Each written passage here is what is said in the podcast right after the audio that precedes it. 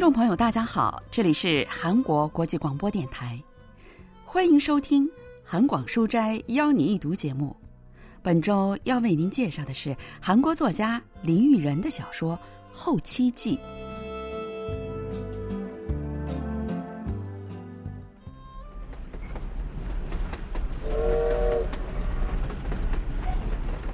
坐车从京城出发，马上就要到 S E 了。这期间大概有八个多小时，丈夫一直闷闷不乐地看着窗外，除了偶尔摇晃着脑袋打个盹儿，几乎没说过什么话。要是生离倒还可以考虑，但是死别后娶的就不能嫁。想起好朋友说过的话，我不由得笑了起来。这么看来，坐在对面的丈夫真的就好像是一个精神有些失常的人，用模糊的视线望着远方，仿佛正在寻找什么消失的影子。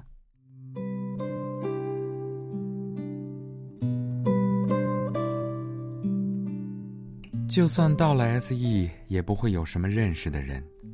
没来参加婚礼的公公婆婆和小叔子们会在那里。还有那两个孩子，英珠九岁，福熙七岁，他们会是什么样的孩子呢？是像他们的父亲一样木讷，还是像传闻中他们的母亲一样很温和呢？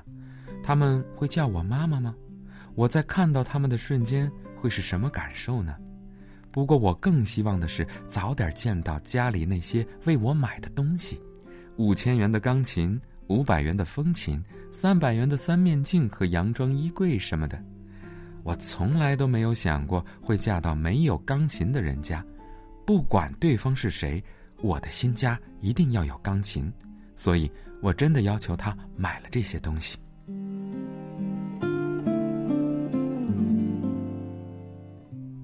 作家林育仁的《后期记》发表于一九四零年，主人公我三十岁。从专科学校毕业，是女子学校的教师。几年前，她跟一个医生谈过恋爱，但最终没能成婚。现在嫁给了一个也是做医生的男人，做他的第三任妻子。我从下车的瞬间起，就要做一个堂堂正正的医生夫人，并且像拥有百万家财一样行动。我要成为 S.E 所有夫人中最智慧、最知性的那一个。丈夫的家只与医院隔着一条路，公公婆婆和亲戚们、邻居们都在那里等着。公婆在接受了礼拜后，便回了农村。主人公则去看自己的结婚礼物——钢琴、风琴和三面镜。你就是那个来代替我女儿的吗？要照顾两个孩子，够辛苦你的啦。前妻的母亲带着不满的语气对主人公说。孩子们的母亲去世后，他就带着保姆来到了这里，照顾着两个孩子。主人公先是把这位外婆安置到了别处。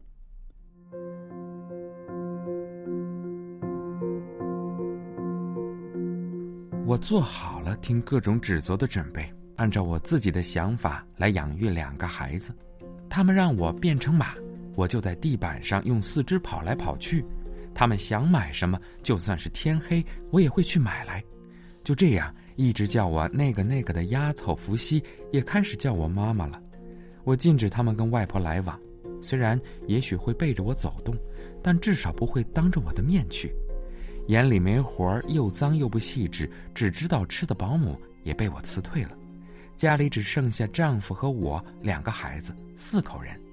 即使这样，还总是有客人来。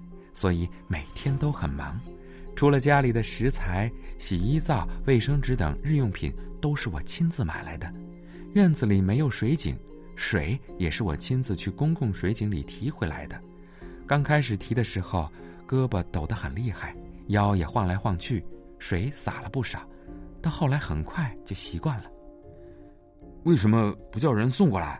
真丢人！你干嘛去提水啊？这有什么呢？自己用水桶提水有什么丢人的？我在整理房间的时候，看到了丈夫前妻的衣柜，衣柜里满满的都是昂贵的丝绸衣服。我下厨房或者干脏活的时候，会穿上这些衣服，还把裙子什么的拆给孩子们做成被褥或者坐垫。我要通过这样的过程把前妻的痕迹消除掉。有一天，主人公在整理丈夫的书斋时，发现了他们的全家福。看着比想象中还要漂亮的前妻玉书，还有一家人幸福的表情，主人公的心里很不是滋味儿。于是他把照片撕碎了。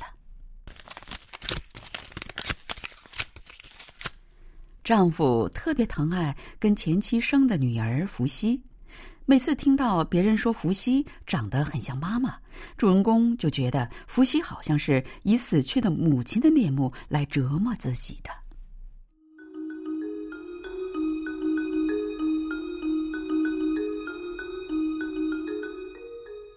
即使这样，我还是认真的帮助孩子们复习预习，精心为他们准备便当。他们的内衣、外套还有被褥什么的都是干净整洁的，孩子们的坏习惯也一样一样的改了过来，向长辈问好，懂得说谢谢，注意说话的态度和坐姿，不乱吃东西等等。在我的耐心引导下，孩子们也越来越听话。对此，丈夫虽然也很感谢。但只要感到主人公有些过于严厉，就会大声的斥责：“你为什么这么为难孩子们？太过分了吧！”虽然这样的时候，他总是会马上露出笑容，但几天后便会一边看着伏羲，一边暗自讽刺：“这丫头长得那么像她的妈妈，今后一定也是个做妾的。”自从我开始负责起这家的起居饮食。生活费只要之前前妻和岳母在时的十分之一就够了，而且每个月一顿的牛骨汤和炖鸡也没有省略。我会到五日集去买各种食材，挑选些有营养又便宜的东西。就算是买辣椒、西葫芦和黄瓜，也会讨价还价，哪怕便宜一分钱也才能安心。哎呦！您怎么跟我们还讨价还价呢？之前那位夫人不仅不杀价，还多给些呢。说什么呢？那是他，我可是知道钱来的不容易。对之前那些装作来帮忙却一味混吃混喝的人们，我也表现出很明显的排斥态度。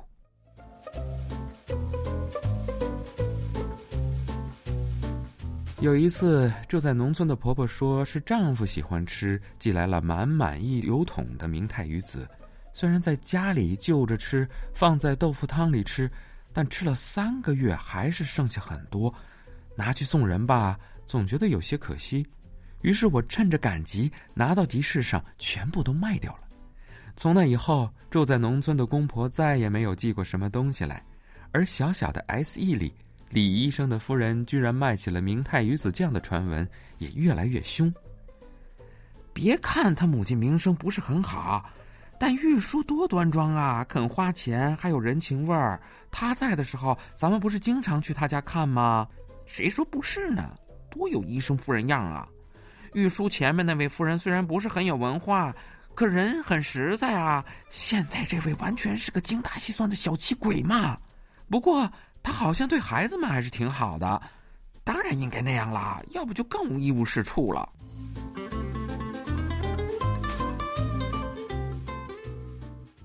虽然主人公全心全意的照顾家人、勤俭持家，但周围人对他的评价仍然非常刻薄。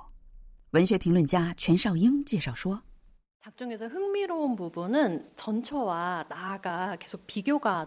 小说中最有趣的部分是前妻和主人公之间的比较。前妻注重外表，行事谦逊有礼，非常温柔，得到了丈夫和人们的称赞，是符合社会标准的女性。但是主人公却不一样，不涂脂抹粉，努力去做自己认为应该去做的事情。虽然比前妻更会照顾孩子，更有生活能力，但却得不到好评。这样一来，读者们会产生疑问：是主人公有问题，还是社会不合理呢？这正是作者的意图所在。特别是日帝时期，的确存在着支配阶层所希望的顺应支配秩序的理想女性形象。林育人在作品中塑造了摆脱贤妻良母标准的女性形象，这也具有与时代对抗的意义。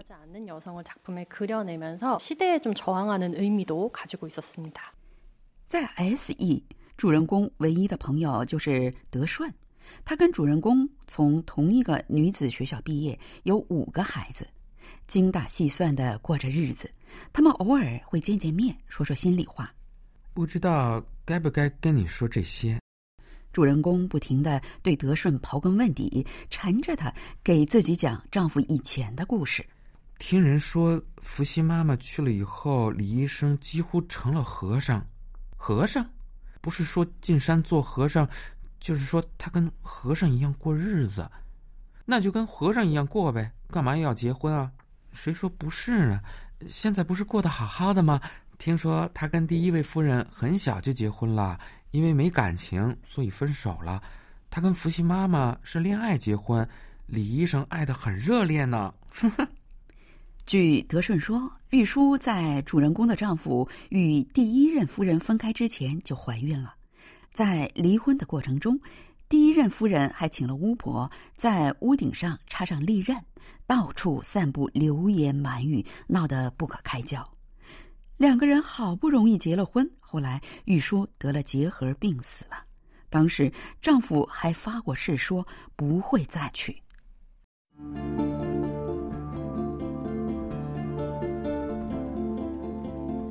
跟我结婚以后，丈夫偶尔会带着被褥去医院诊室隔壁的房间过夜。听他跟关系很好的同事聊天说，那样的时候就是非常想伏羲妈妈的时候。所有条件都比我要更吸引丈夫的那女人，独占了这个憨直男人的心，甚至死了也是让他难以忘怀的女人。在伏羲的身上一定有她的幻影，丈夫从那个孩子身上感受着他的母亲，并以此为乐。德顺觉得自己好像说了不该说的话，带着抱歉的表情看着我。我面无表情的闷闷不乐的坐着，只知道使唤别人。自己什么都不做的玉书独占着丈夫的心，而我除了做这个家的女仆外，还得到了什么呢？他给过我好言好语、温暖的视线和爱意吗？没有，一次都没有。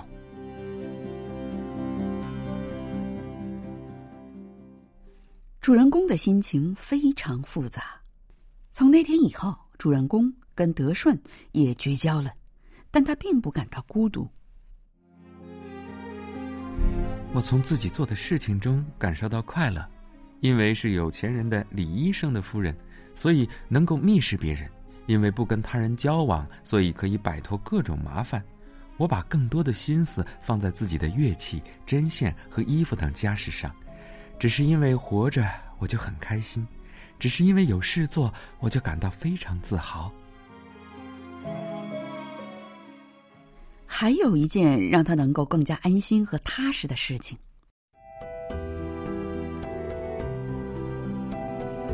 英珠和伏羲的成绩都很好，嗯，这俩家伙还挺不错嘛。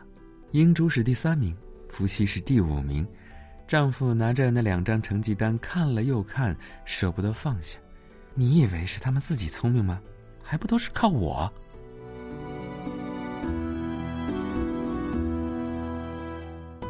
我在心里喃喃自语，在我身体里已经孕育着一个唯一属于我的那个，等他出生长大后，一定会比这两个孩子强百倍。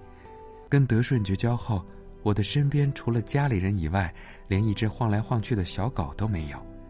即使这样，远远离开了外部的社交，我却没有感受到一丝一毫的孤独和空虚。我身体里的这个生命，是我唯一的朋友，是最宝贵的存在。我只要想到这是我的，就会高兴的仿佛心脏都要爆炸。虽然我的周围环境越来越局限，但我的心却好像在无限扩大。我感受着，在我的世界，我的腹中不断长大的孩子的胎动，开心的微笑着。